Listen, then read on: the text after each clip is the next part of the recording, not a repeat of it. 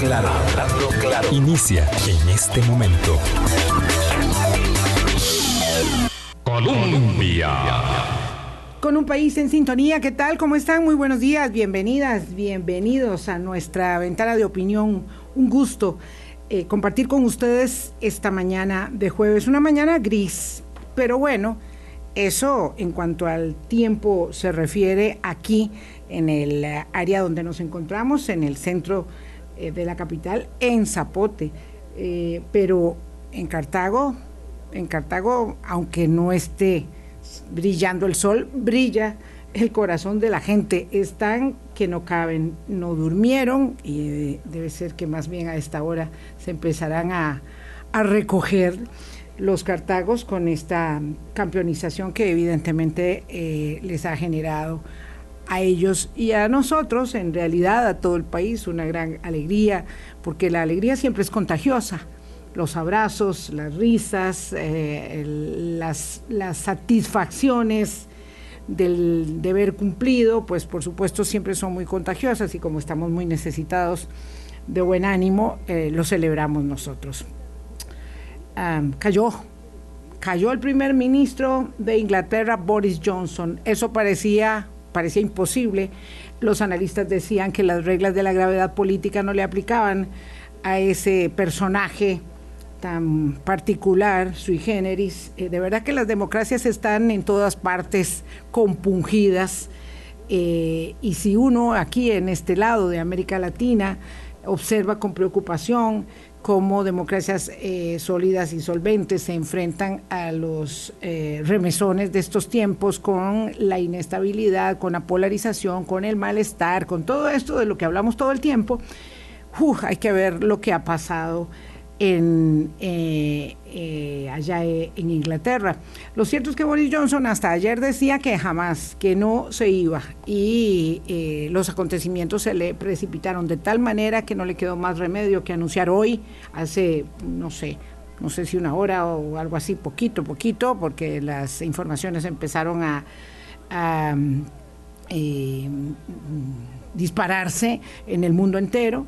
Eh, con la dimisión del primer ministro Boris Johnson. Dice que no se va todavía hasta que, bueno, dimite del partido y al dimitir del partido tiene que dejar, porque es otro sistema totalmente distinto al nuestro, tiene que dejar de ser primer ministro, pero dice que bueno, que se va a esperar unos días mientras el partido nombra un sucesor. Yo creo que el partido no va a durar mucho en nombrar el sucesor, porque Boris Johnson ha, ha tenido un ejercicio gubernamental muy tortuoso y ha encontrado eh, durante muchas eh, circunstancias, incluyendo el llamado Partygate, que fue eh, un escándalo que duró meses, que lo atenazó durante meses, porque en media pandemia estaba disfrutando de fiestas privadas en la casa de gobierno, en el Downing Street.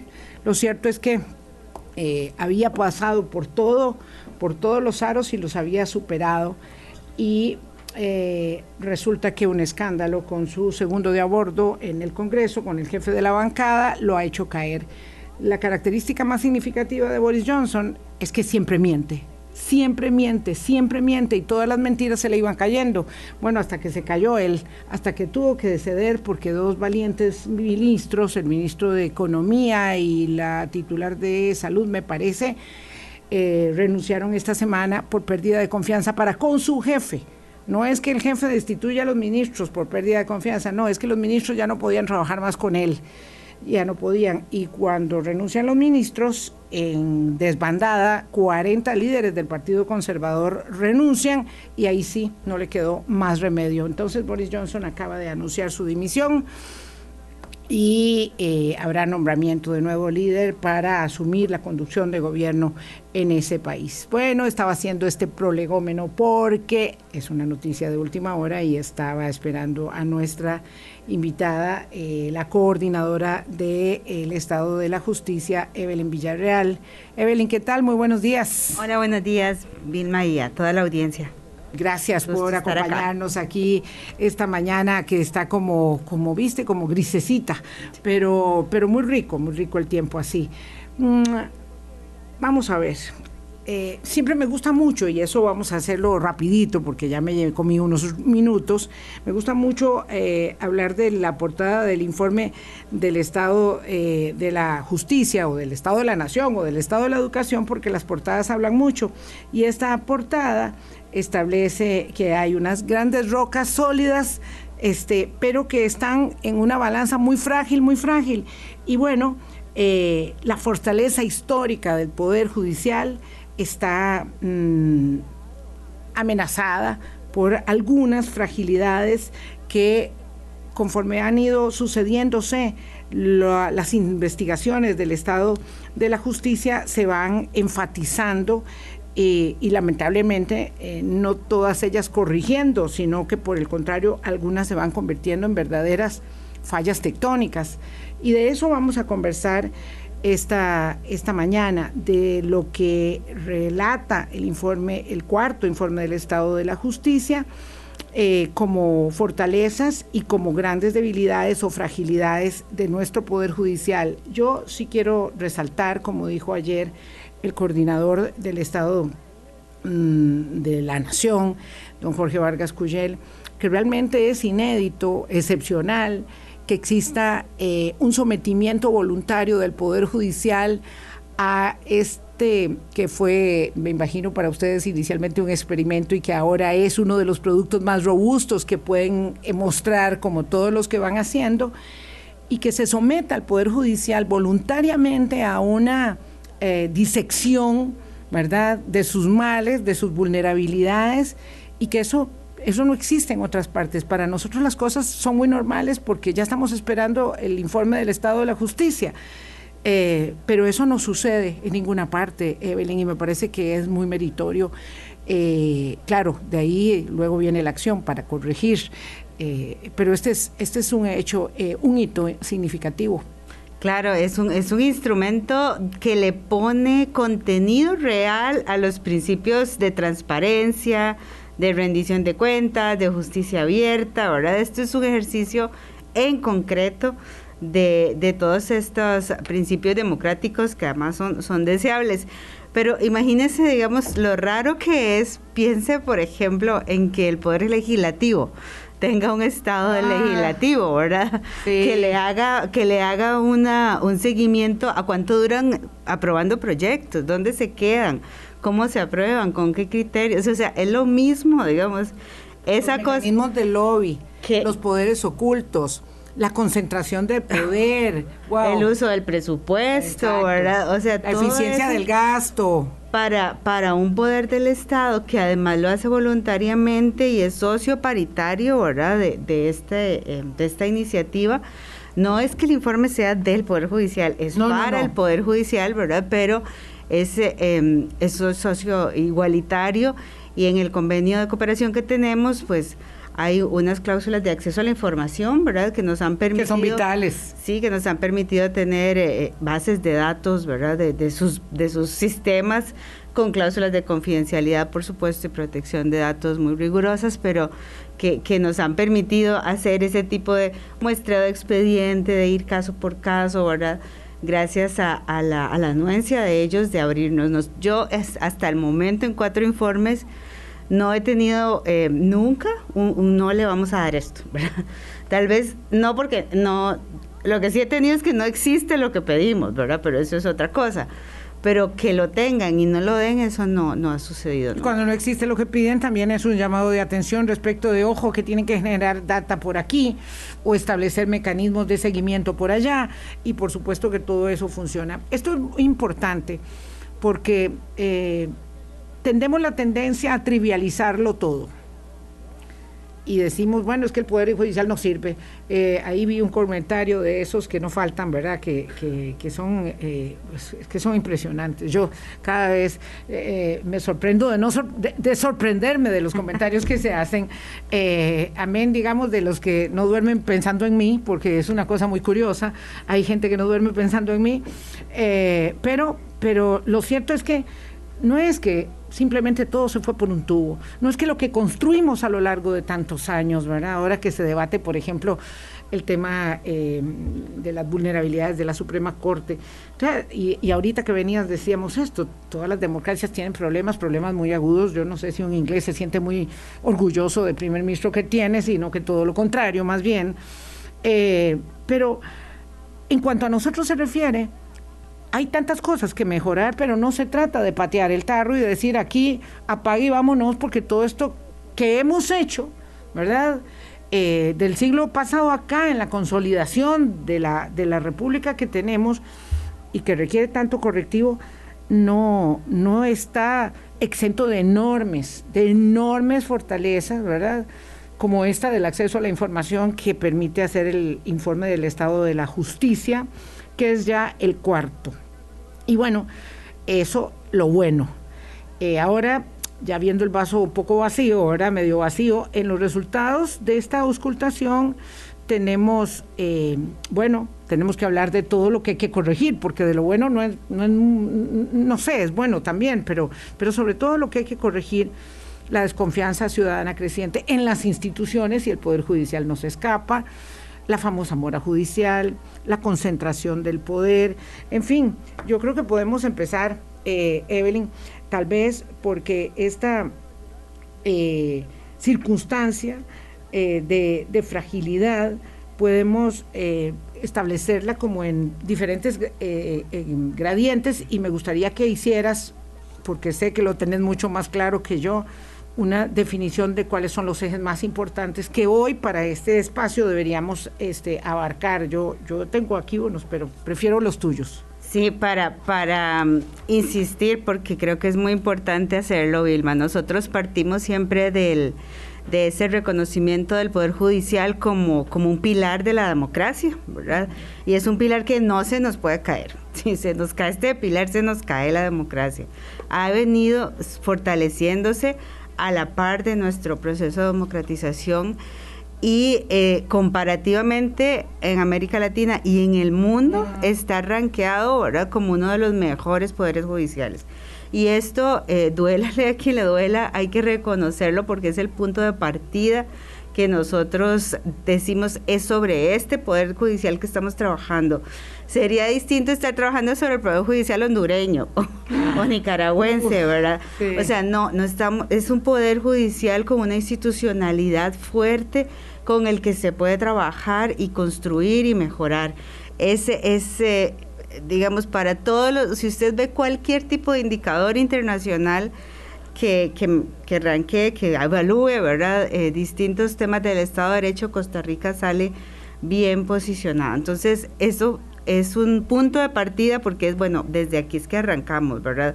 Y luego también hacemos un análisis que puede ser em, interesante para el programa sobre el contexto en el que está, porque está en un contexto que nosotros llamamos multirriesgos, ¿verdad? Es un contexto externo y también interno de altísimo riesgo. Por eso la balanza de rocas de la portada, ¿verdad? La balanza de rocas de la portada, como cuando usted hace em, formaciones de rocas en la playa, ¿verdad?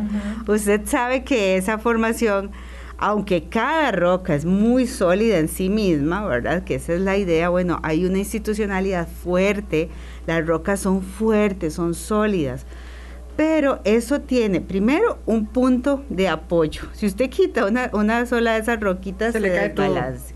Necesita un pegamento, necesita algo para, para mantener su estabilidad. Y ahí nosotros decimos que, bueno, ese punto de apoyo en este caso, por los temas que vimos en el informe, es la Corte. Porque todo, digamos, pasa, toda la administración del sistema judicial pasa de una u otra forma por decisiones de la Corte. Eh, no digamos hablamos de la corte hablamos de la corte plena que componen 22, eh, magistrados, y magistradas correcto e incluso para ser más específico podemos hablar de 12, magistrados y magistradas que hacen mayoría y que pueden decidir casi cualquier cosa para todo el conglomerado judicial pero cuando el presidente de la corte casi saliente don Fernando Cruz dice que no pudo avanzar con la desconcentración del gran poder que tiene la Corte Plena y el Consejo Superior, está hablando de 12 magistrados que imponen decisiones respecto de una minoría que no logra posicionar la necesidad eh, del cambio que viene siendo ya un grito desde los informes anteriores. Correcto, correcto. Y, ahí en el informe vemos dos formas de, o sea, evidenciamos dos cosas en donde esa concentración se vio palpable. La parte de la respuesta a la pandemia, ¿verdad?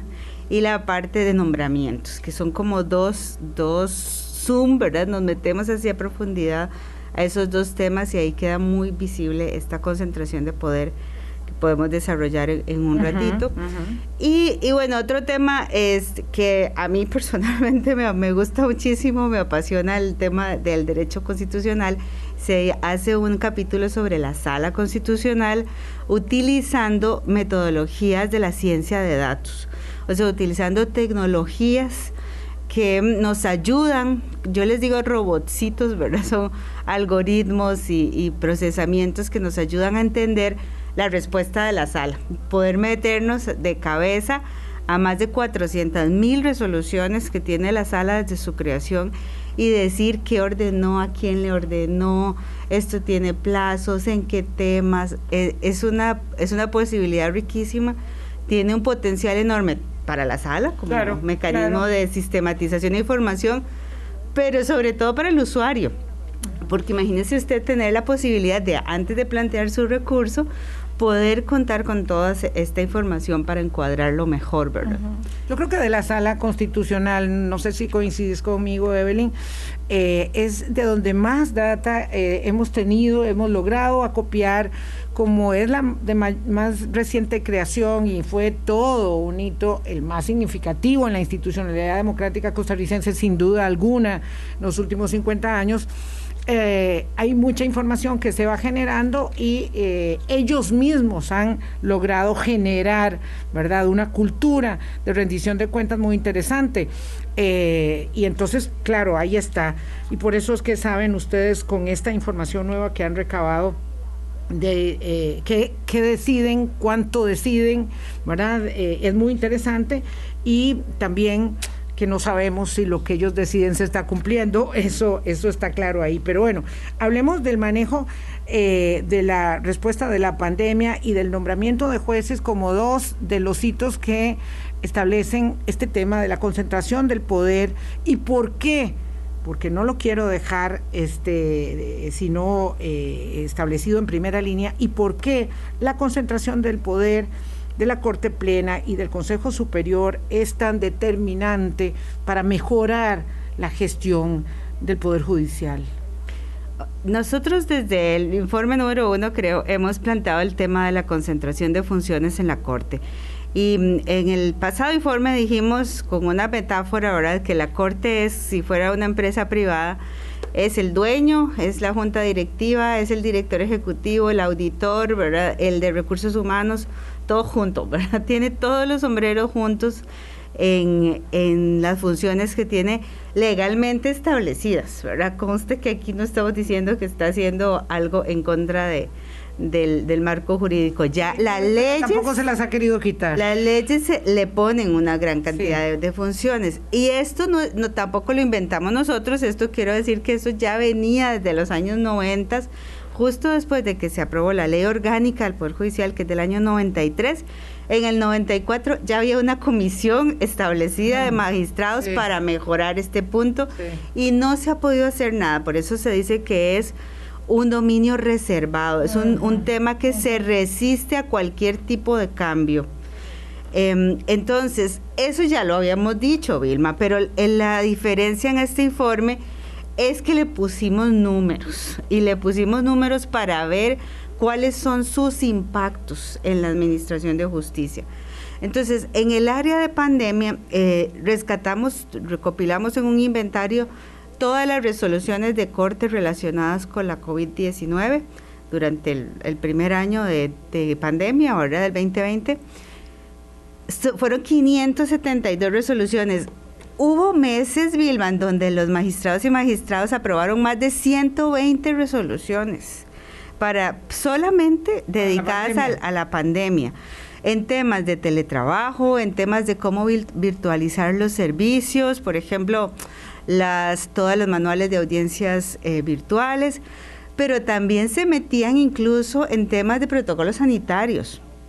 Del distanciamiento, del si usar mascarilla o no, ¿verdad? Si usar guantes o no, eh, dónde estaban los, los lavatorios, o sea, eh, desde la Corte se lideró y se concentró, digamos, toda la respuesta a la pandemia del conglomerado judicial. Esto hizo, y, aquí hay que rescatar esto, bueno, los servicios judiciales nunca cerraron en pandemia, nunca. No hubo ningún servicio que estuviera cerrado como pasó en muchísimos países, ¿verdad? Que se cerraron los tribunales. Aquí no, aquí lo, gracias a la virtualización de muchos de estos servicios se continuaron prestando sin ninguna interrupción.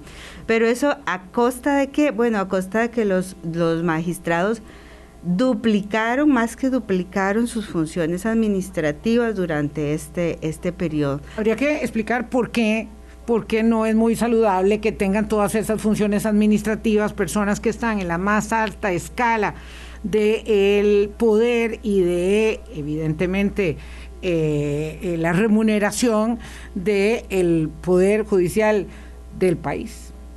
Ellos son 22 juristas, ¿verdad? Esperamos que de altísima, ¿verdad? De altísimo nivel. Bueno, esa es otra discusión, doña Evelyn. Que, em, que además como juristas no tienen las competencias de administración pública, ¿verdad? No tienen los conocimientos para administrar una institución, eh, no tienen los conocimientos técnicos eh, este, además, esto compite con su función primordial, el de, que es jurisdiccional en las salas, ¿verdad? Las, las salas están saturadas, eh, duran cada vez más en, los recursos de casación. Entonces, y compite también con otras sus funciones que para mí es relevante, que es la política, la de estar mirando si se están cumpliendo las metas institucionales o no.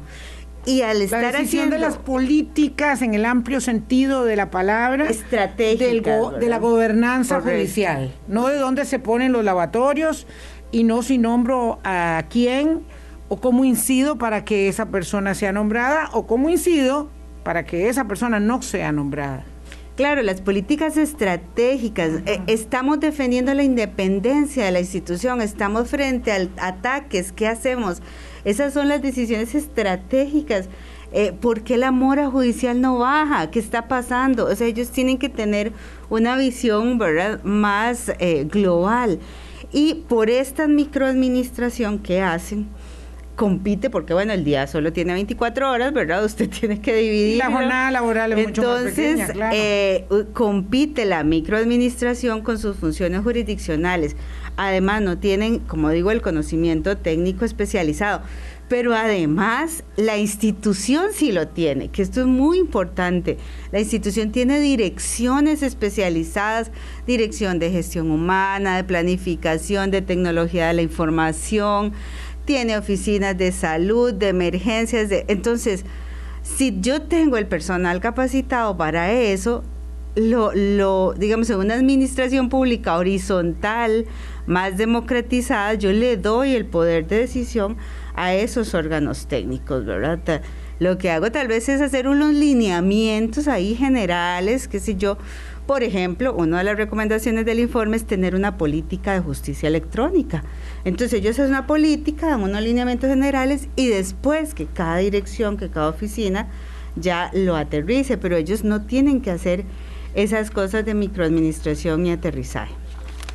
Esto es del lado de la pandemia, del lado de, de, los nombramientos, que son una de las funciones administrativas más importantes que tienen, más sensibles, ¿verdad? Porque estamos hablando aquí de la Administración del Recurso Humano.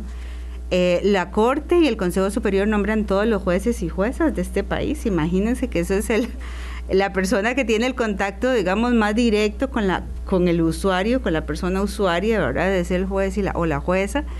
La Corte nombra a los jueces de más alto rango, que son los jueces 4 y 5, y el Consejo Superior los jueces del 1 al 3, correcto, que son, digamos, como los jueces y de en el Consejo Superior estaría bien elaborar, y si no me corrige Evelyn, la incidencia de los magistrados es muy determinante.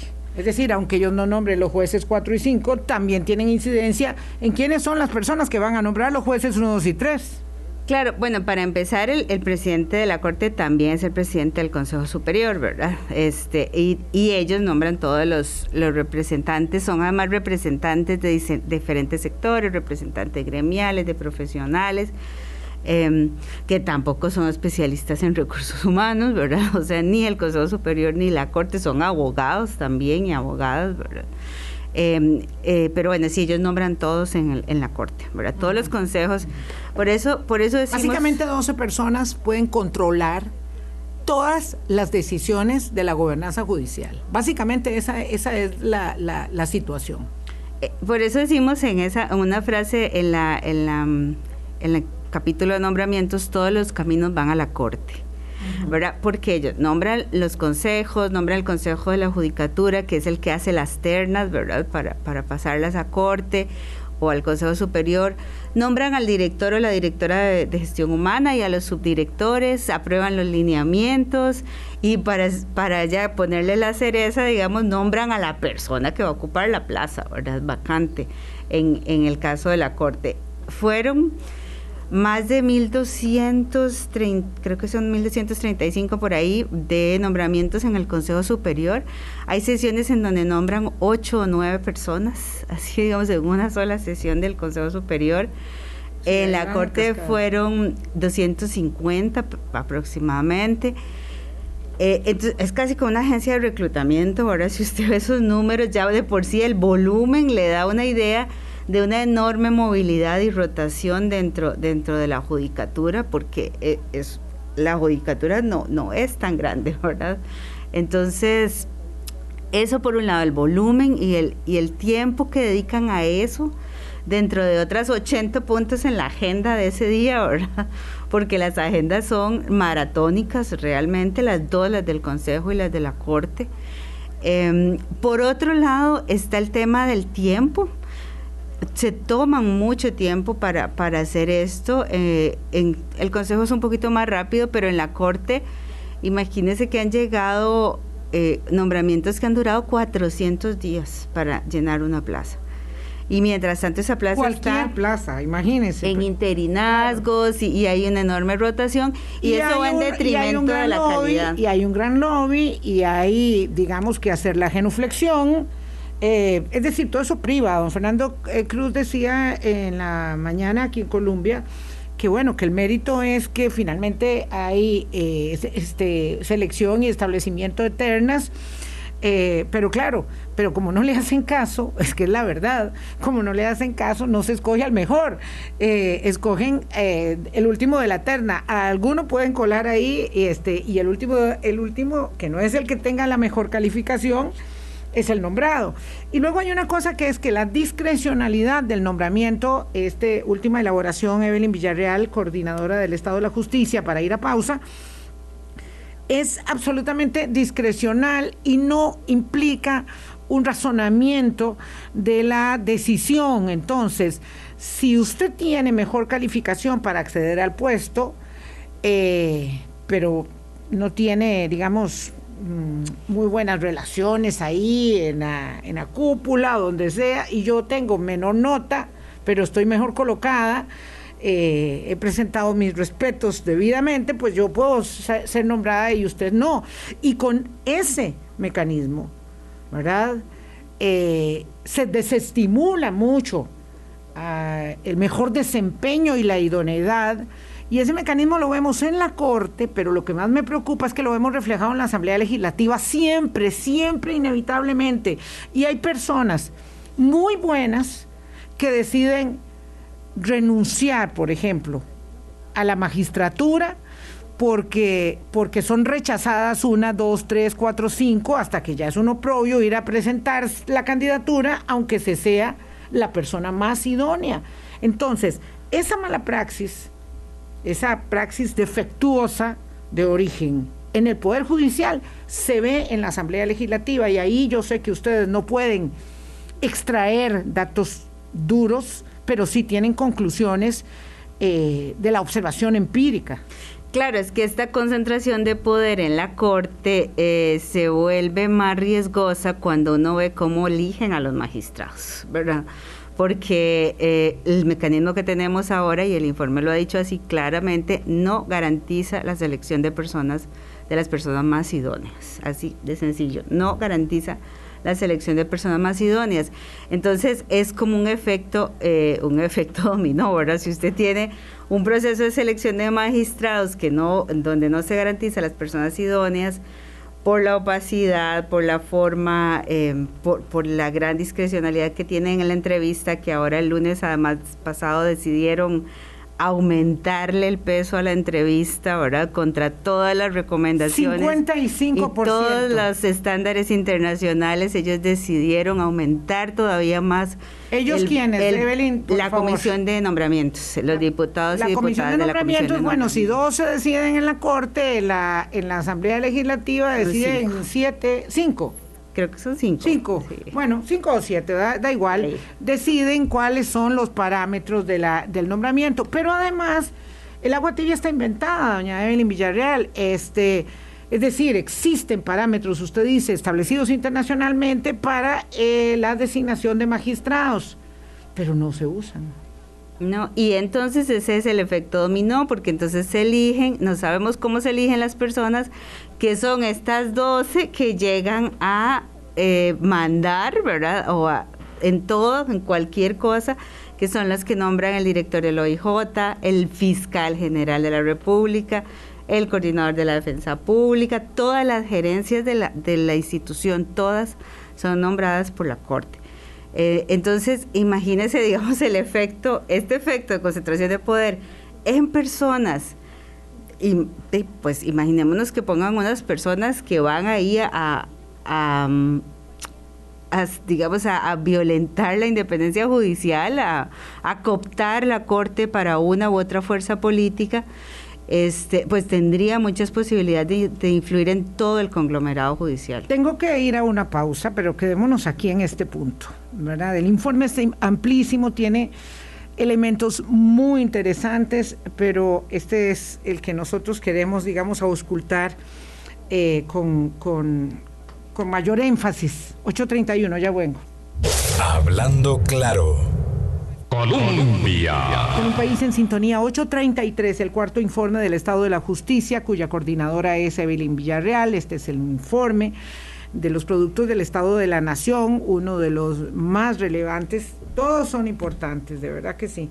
Este em, hace parte eh, en, un aspecto muy sustantivo de eh, la discrecionalidad, de la concentración del poder eh, donde todos los caminos, dicen ellos, conducen, conducen a corte plena, ¿verdad? Como esos que conducían inexorablemente a Roma.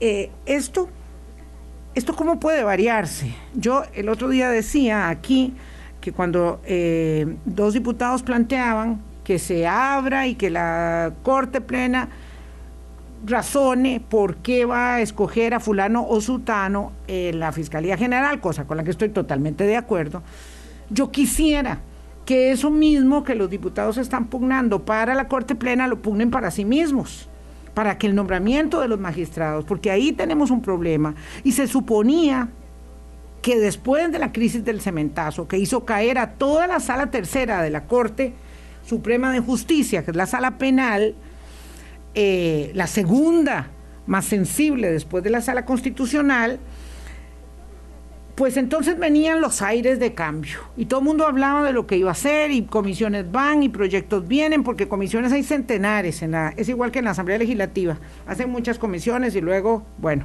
ya sabemos los resultados. Eh, sobre todo cuando el Congreso es como este, ¿verdad? edulcorado, edulcorado total. Este, pero bueno, lo cierto es que eso no se ha podido mejorar.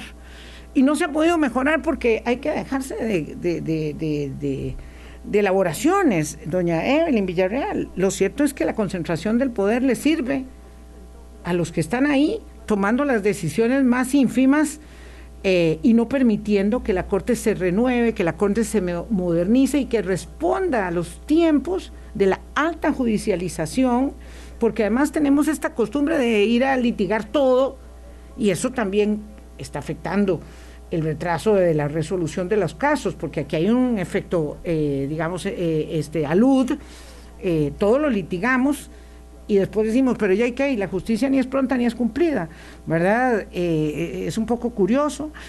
¿Qué decimos respecto a esta concentración? Sí, no, no hay voluntad política porque la, la reforma a la gobernanza, cómo se toman las decisiones dentro de la corte, dentro del Poder Judicial, requiere distribuir el poder y distribuir el poder para, para los seres humanos es difícil. Ceder. O sea, es, decir, ya yo no puedo hacer esto, lo va a hacer alguien más, ¿verdad?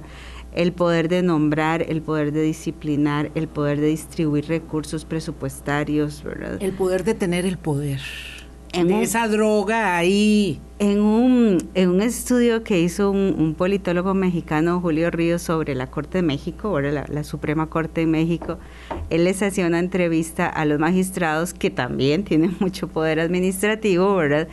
Y, y los magistrados le decían algo muy, muy curioso que me quedó, que ellos preferían dejar las funciones jurisdiccionales que las administrativas. o Quiero ser un magistrado sin, sin sala estaban más interesados en administrar que en redactar fallos. Eso para ellos era súper aburrido, redactar fallos, ¿verdad? Eso, eso es un estudio de México, ¿verdad? Eso me, hizo... Fallos que terminan redactando los letrados en realidad. Entonces, esa distribución del poder es lo, es lo que cuesta, y pues no a los magistrados actuales, pero Vilma, como le decía, esto es un tema desde hace mucho tiempo, han pasado por ahí muchas generaciones de magistrados que no lo han logrado, ¿verdad? que no han podido... Em, eh, hacer ningún tipo de democratización o de, o de horizontalización del poder de la cúpula. Y usted decía, ¿cómo lo hacemos? Bueno, hay una parte que es legal, hay una parte que indudablemente, eh, incluso algunos dicen que hay que hasta reformar la constitución, porque dice eh, que es el gobierno del Poder Judicial, de la Corte, entonces hay una parte que habría que quitarles funciones legalmente, pero hay otra parte que ellos se pueden quitar. Sin necesidad de ninguna, los magistrados y magistradas podrían eh, regular muchas cosas sin necesidad de nuevas leyes, como ya usted mencionó el caso de las comisiones. Hay más de 100 comisiones en el Poder Judicial, casi todas presididas por un magistrado o magistrado. Hay 22 comisiones, eh, hay 22 magistrados y 100 comisiones. Correcto.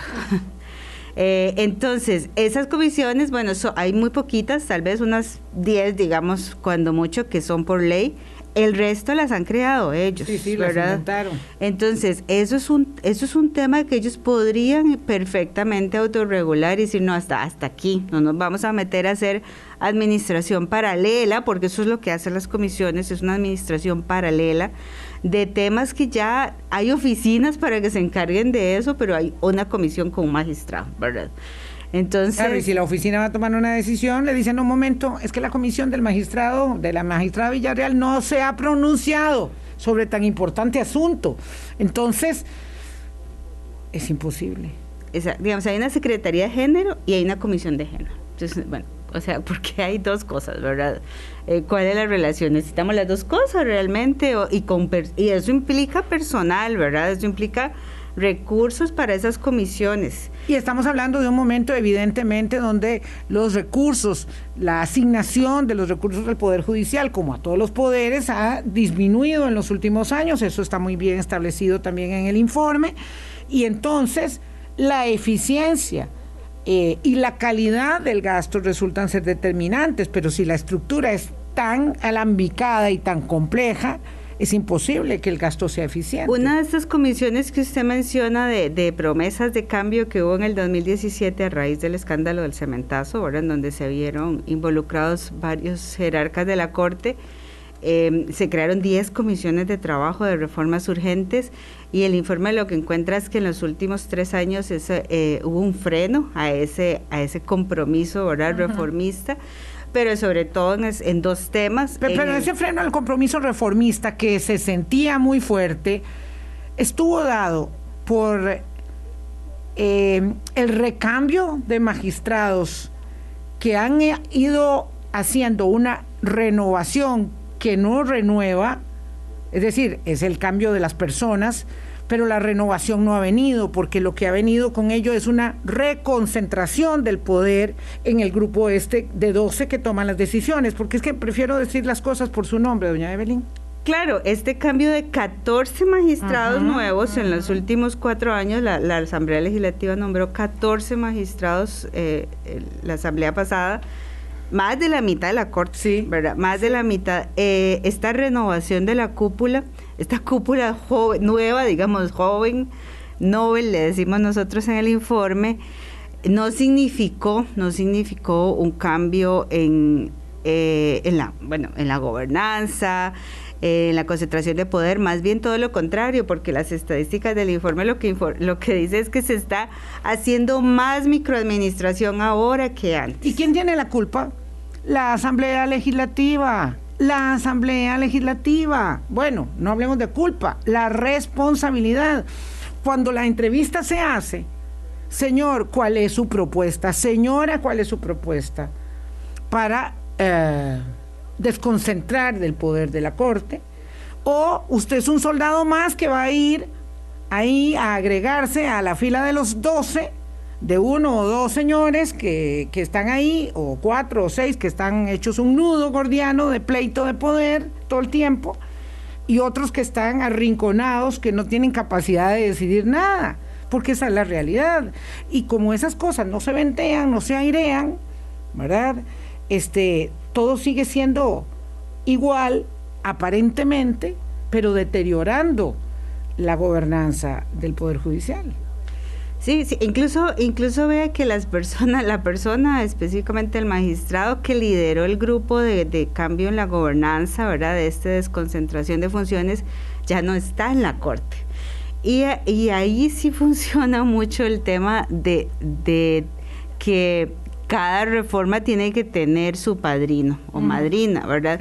Y esta reforma, que era el, el grupo 8, el grupo de concentración de funciones de la Corte, en el que además yo participé, tengo que, ser eh, clara también con eso, me invitaron a que fuera a dar insumos del, del Estado de la Justicia hizo un trabajo de verdad excepcional de inventariar todas las funciones, decir a dónde se pueden mover, porque esa es la otra, ahora si le quitamos funciones a la Corte hay que dárselas a alguien, porque eso se tiene que seguir haciendo. Entonces, ¿a quién se las podemos dar? Hicieron un trabajo realmente muy minucioso y detallado. Mire, esto requiere cambio de ley, casi que hasta redactaron los, las reformas de ley necesarias.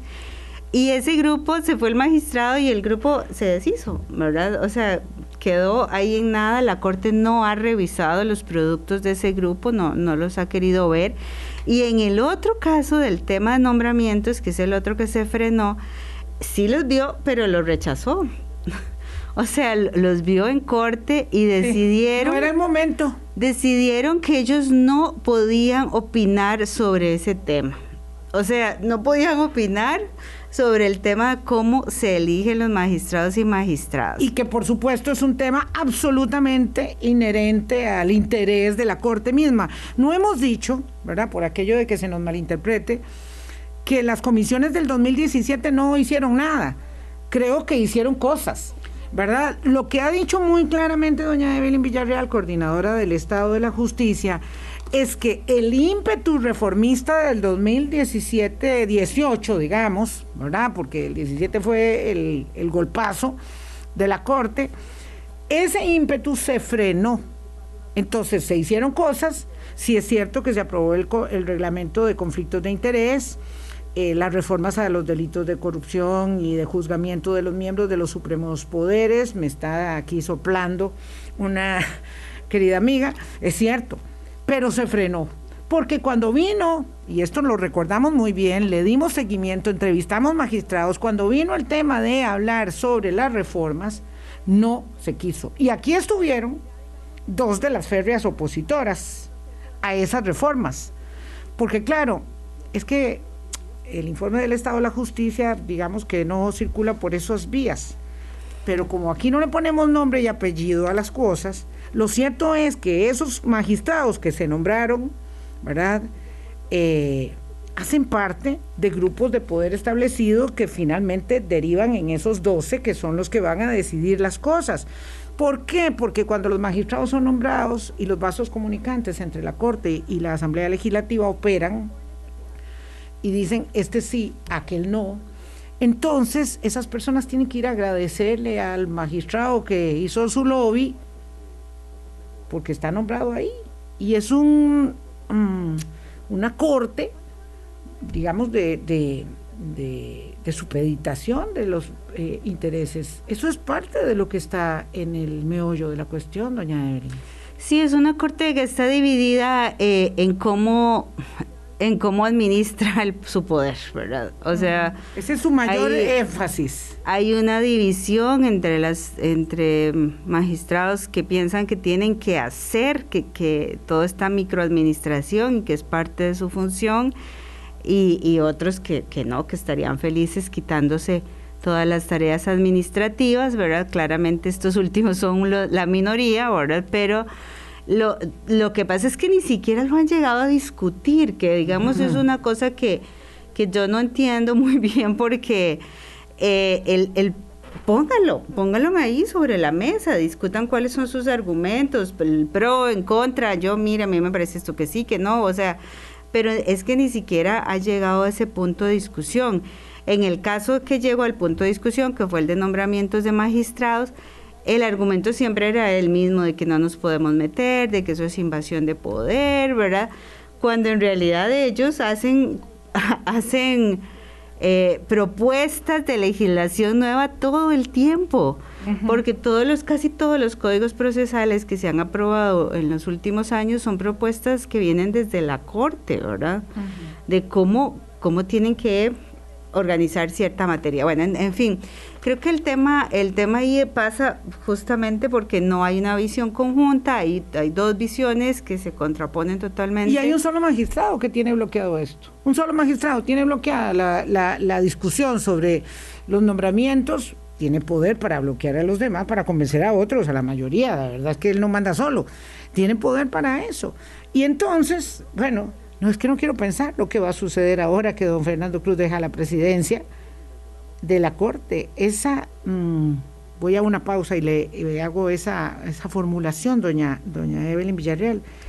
Esa, mm, ese cambio que don Fernando Cruz aduce necesario para que estos nuevos magistrados ya titulares decidan eh, el siguiente paso, dado que él se eh, asume como un presidente de transición, eh, qué riesgos entraña y cómo eso podría airear las ventanas o por el contrario cerrar aún más los picaportes. Vamos a la pausa. Hablando claro. Colombia. Con un país en sintonía 852 hay una enorme cantidad de aristas del informe del Estado de la Justicia de las que podríamos conversar evidentemente en otro, en otro momento y que ustedes habrán escuchado en los medios de comunicación en estas horas eh, subsiguientes a la presentación del informe ayer en la Corte Suprema de Justicia. Pero bueno, quería despedirme con una, o, o, pedirte una reflexión final para despedirnos, Evelyn Villarreal, como coordinadora del Estado de la justicia y como miembro del Foro de Justicia también, en el sentido de eh, pedirle a los diputados que por qué no les piden a ustedes que les ayuden a formular un cuestionario serio para hacer las entrevistas. Si las entrevistas van a valer el 55%, cosa inadmisible, porque eso no debe ser así, ¿verdad? Si ese es el escalafón que se han propuesto, por lo menos que las preguntas sean pertinentes, que sean de fondo, que permitan valorar la idoneidad de esas personas y establecer alguna manera transparente, abierta, para el nombramiento, porque hay magistrados, siempre hay magistrados que nombrar y ahora hay tres.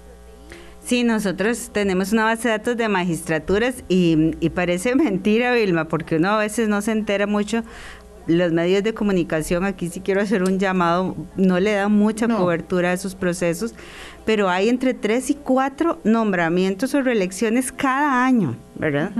Porque también acuérdense que se puede reelegir un magistrado después de que cumpla sus ocho años, tiene que pasar por un proceso de ratificación, en realidad reelección no es la palabra correcta, pero bueno, eh, ellos pasan por un proceso de ratificación. Yo he escuchado diputados que dicen, pero es que hay magistrados que se entronizaron. Bueno, pero es que la responsabilidad es de la Asamblea Legislativa de quitarlos la Asamblea Legislativa se negó, y no se... negó a destituir al magistrado Jesús Ramírez, se negó y ahí ha estado calentando el, el campo. Los magistrados no se entronizan solos, ¿verdad? tienen que... Son tienen entronizados por el poder político. Exacto, tienen que dejarlos no ahí. Son bueno, como la Suprema Corte. Correcto, no, no, no, son vitalicios, tienen el poder. Entonces, en este... Eh, en este tema ahora de la, elección de magistrados y magistradas, el informe en el 2015, el primer informe hizo un capítulo sobre, sobre el, el tema en concreto y y empezó a hacer sugerencias. Desde el 2015, cuando no era tema, ¿verdad? Porque en ese momento nadie lo tenía en el radar. Ahora es un tema, está en la agenda pública, se discute sobre el nombramiento de magistrados. Sabemos que es un proceso que tiene muchas falencias, no está acorde con el nivel democrático que tenemos en, el país. Es una, digamos, de, los, de las áreas más deficientes de la democracia, el proceso de magistrados. Cuando uno le cuenta a la gente de afuera cómo se nombran magistrados aquí, de verdad se quedan, se quedan asustados porque no sabían la fragilidad que tiene el sistema en ese punto de nombramientos. Se han hecho muchas recomendaciones porque ya esto está muy estudiado. Hay hasta pronunciamientos de la Corte Interamericana de Derechos Humanos sobre cómo tienen que ser unos estándares. Tiene que haber, por ejemplo, participación paritaria de mujeres y más allá de mujeres, más plural de, de, la, de la población, de grupos diversos de la, de la población. Eh, está estudiado las metodologías, cómo, cómo hacer para evaluar también competencias blandas, ¿verdad? Porque no solo es el tema del currículum y los libros, sino competencias blandas, como el tema de desempeño, y, y aquí hago un paréntesis, el tema de desempeño en el caso de nombramientos no se toma en cuenta, imagínense. Entonces, bueno, eso, todo eso ya está. Eh, hay una audiencia pendiente, por cierto, que tenemos el Foro de Justicia con la nueva comisión de nombramientos, en donde esperamos hacer algunas recomendaciones. Lo cierto es que el foro ha, ha, incidido bastante, ¿verdad? No le han hecho caso. No le han hecho caso. Pero, pero ha incidido, ha tenido una voz y una voz técnica, la que queremos seguir también proporcionando porque, porque es que no es posible, es mucho, mucho poder, como ya he estado tratando de explicar, el que tienen los magistrados y los magistrados en, en su espalda, están sosteniendo este pilar de la democracia, ahora toda la administración, la gestión de recursos humanos, sí, imagínense. Sí este, es mucho poder como para no tener un procedimiento idóneo para, para seleccionarlos. Muchas gracias, Evelyn Villarreal, coordinadora del Estado de la Justicia. Ojalá que la Asamblea Legislativa asuma su responsabilidad y que la Comisión de Nombramientos, más allá de elaboraciones argumentales muy floridas eh, en, en el plenario, haga su trabajo, porque tiene que